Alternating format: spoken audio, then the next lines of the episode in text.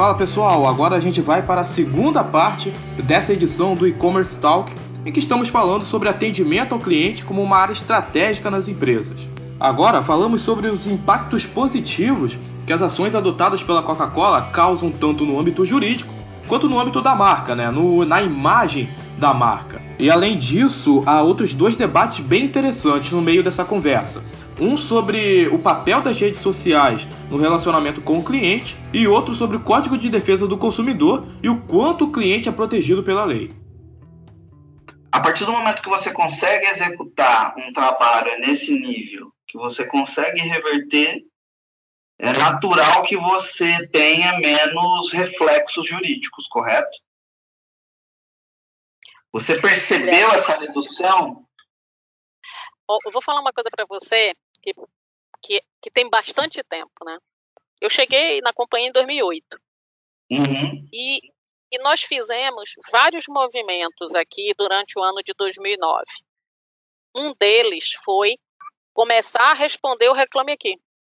Que não se respondia o Reclame Aqui. Não, não vamos entrar para o Reclame Aqui, não vamos responder o Reclame Aqui. Algumas marcas até hoje têm essa postura, tá?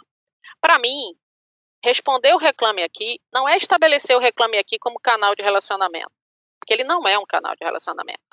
Uhum. Ele é um lugar que o consumidor escolheu para depositar as suas experiências que não foram boas. Mas, ao mesmo tempo, ele também vai lá quando você responde, quando você resolve o problema, ele elogia. A gente tem uhum. vários elogios no Reclame Aqui. Então, esse foi a primeira coisa que a gente fez. Segundo, a gente, se a gente recebe uma reclamação do consumidor, a gente vai até o fim para resolver aquilo.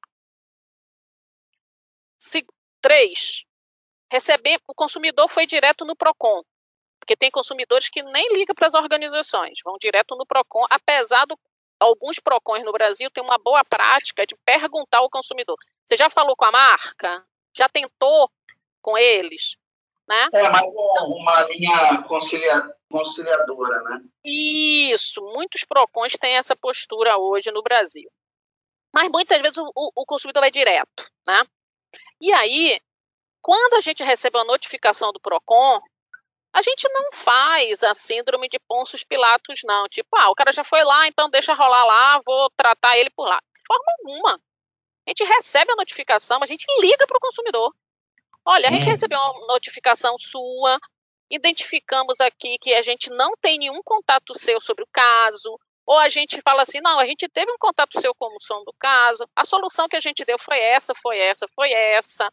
Pelo que eu entendo, se o senhor foi para o PROCON, o senhor não está satisfeito, a gente queria entender o que, é que a gente pode fazer. Independente se o processo vai continuar rolando no PROCON ou não.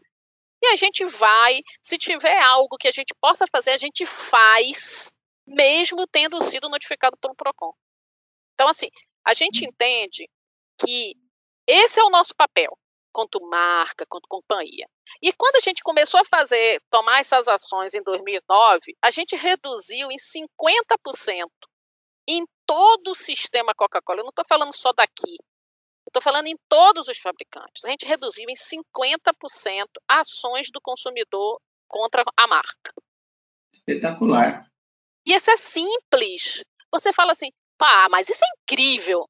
Cara, é, é de uma simplicidade. Eu simplesmente, o que, que a gente fez junto?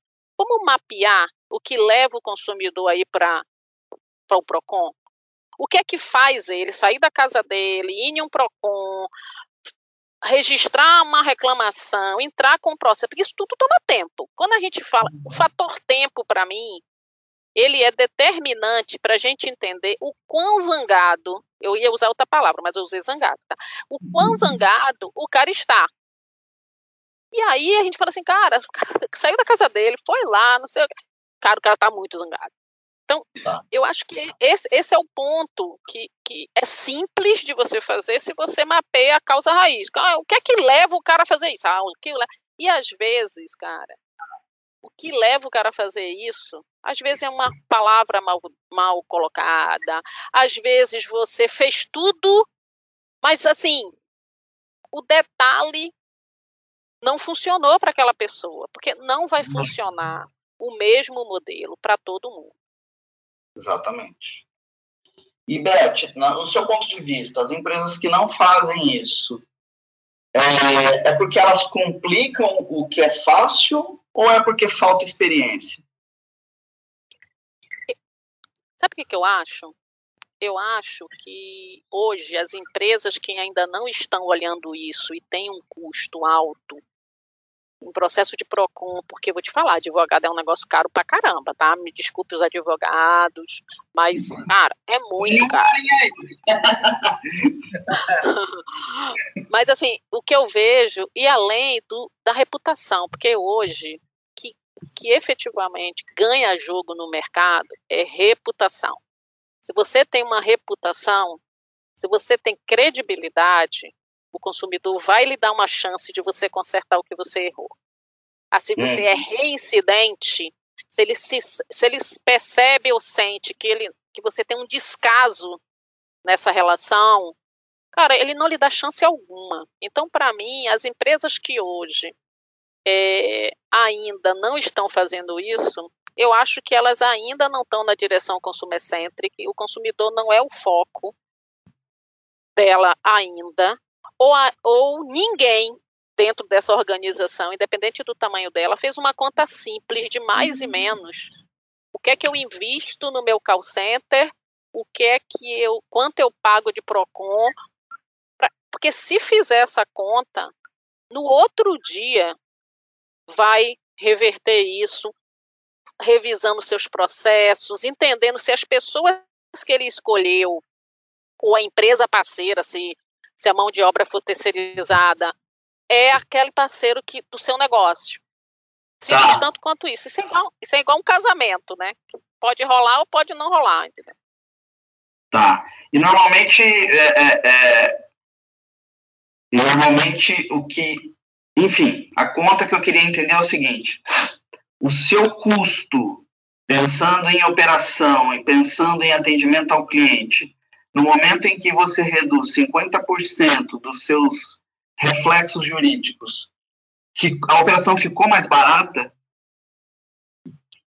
é, falar. é mais barato preparar, é mais barato ter, é, ter é, toda essa estrutura de atendimento, manter essas pessoas engajadas no negócio, que hoje é uma coisa dificílima, né?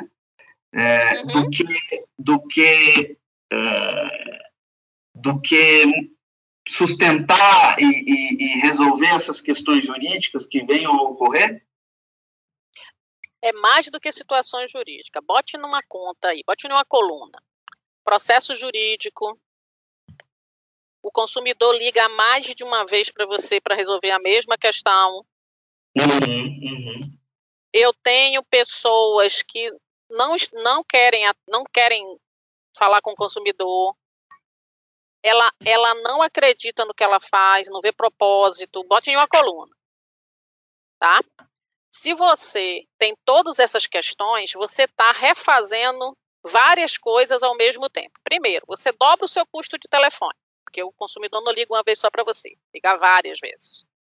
Hum. Você, você, desgasta as pessoas. Então, quando a pessoa sai, se, aí quando você tem pessoas não preparadas, fora do perfil da sua marca, falando com o seu consumidor, você está colocando a sua reputação na mesa todo dia, você provavelmente tem um turnover alto de pessoas, porque as pessoas não ficam com você, elas saem, e você aí vai ter causa trabalhista. Você corre o risco dessas pessoas contar todo o bastidor seu, porque você de repente na mídia fala: não, meu consumidor é super importante, mas no dia a dia não é isso que você fala no meio da operação. Cara, esse cara tá ligando novamente. Pô, que saco. Cara, você tem que ter coerência. Se você uhum. quer esse consumidor do seu lado, tenha coerência. Porque eu não acredito, eu não acredito que você, se você não cuida das pessoas que falam com seu consumidor, você não vai querer que ela cuide do consumidor diferente da forma com que você cuida delas. Não existe isso. Meu turnover é menos de um por ano. Tá. Menos de 1% por ano. E aí, não vou aqui, assim, porque muitas pessoas falam assim: ah, não, mas trabalhando com a Coca é sensacional. Ok, minha equipe é toda terceirizada. Isso.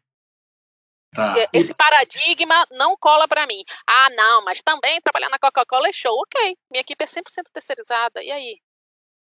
Ô, Elizabeth, é o Tarcísio quem está falando. Eu Oi? posso dar uma pitada aí na coluna que você está pedindo pro, para o Fabrício listar? Pode, claro.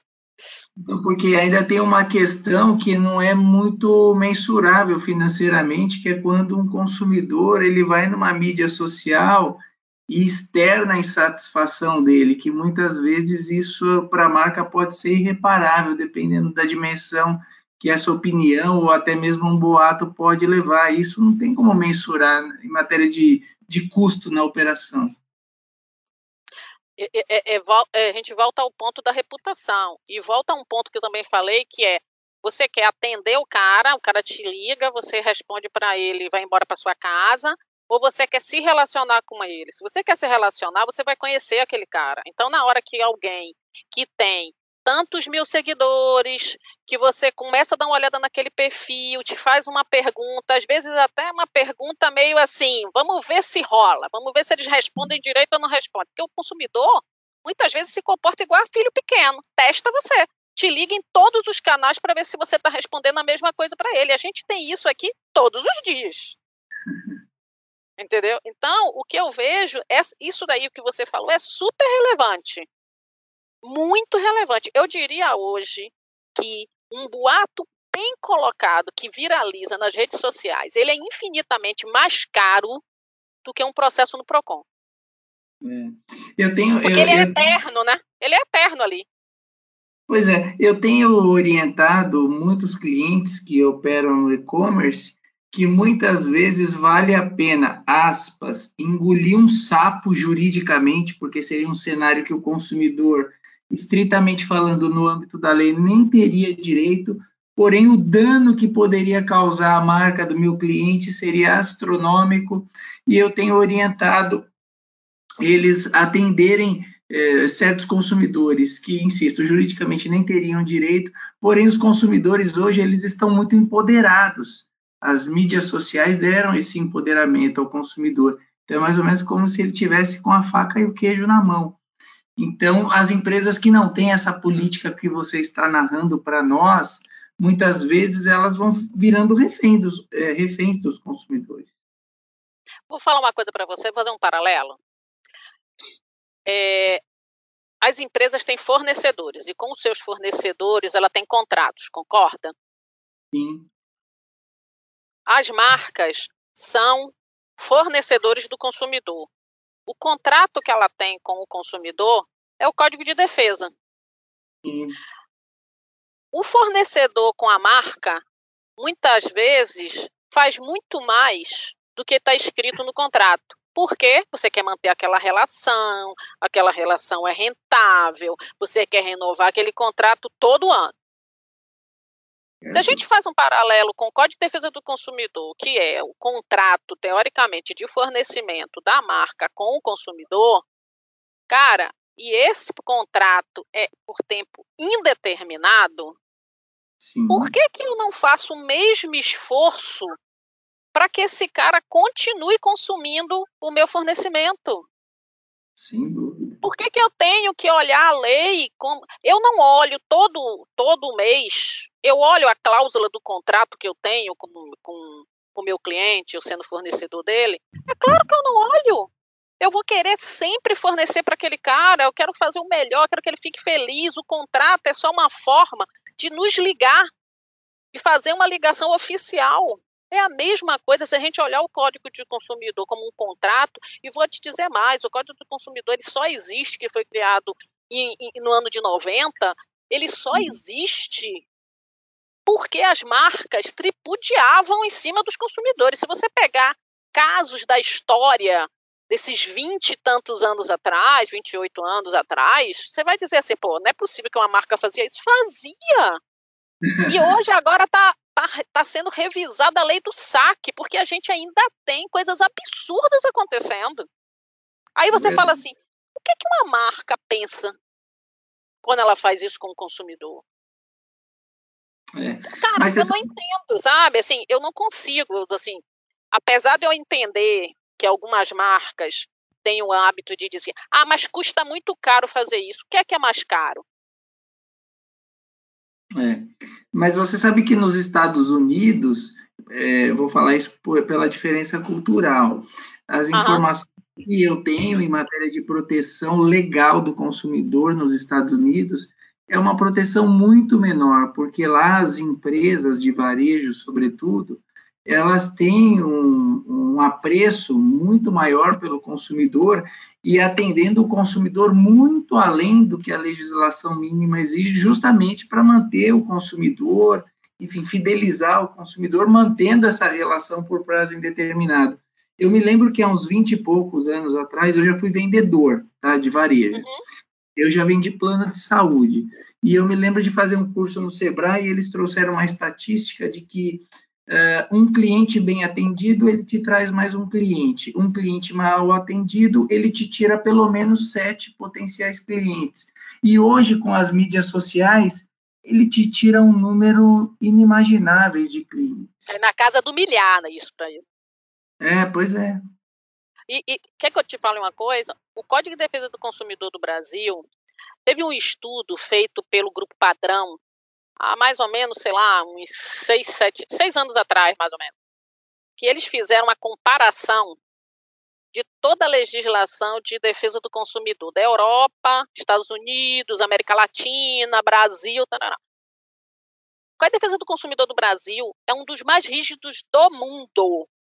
E ele foi, e ele se baseou no Código de Defesa americano. Só que quando ele se baseou no Código de Defesa americano e que os legisladores começaram a escrever aqui, eles entenderam que eles tinham que ter um ponto de rigidez, porque o que era praticado aqui era não tinha essa preocupação que o americano tem, tá? Em relação ao seu consumidor, em manutenção e tal, tá? Mas assim, isso fez com que em vez das organizações, das marcas fazerem o seu papel na sociedade, que é ter uma relação correta né, com seu consumidor, ela tem que estar legislada com obrigações a serem cumpridas.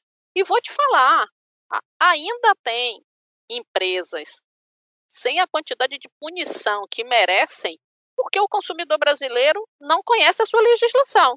Porque se o consumidor soubesse, entendesse e olhasse todas as cláusulas do Código de Defesa do Consumidor, todos os artigos, gente, tinha consumidor só vivendo de, de indenização. É verdade, tem razão. E a justiça aqui é muito lenta também. E vou, mas vou te falar, hoje os PROCONs atuam em grande parte do país com muita rapidez. É, o PROCON sim, mas a justiça ainda é muito lenta, né? Pois é, mas hoje, mas hoje, assim, eu vou te falar. Tudo bem, vamos dizer que se você parar, faça um mapeamento da sua vida pessoal. Quais são as, suas experiências com a marca?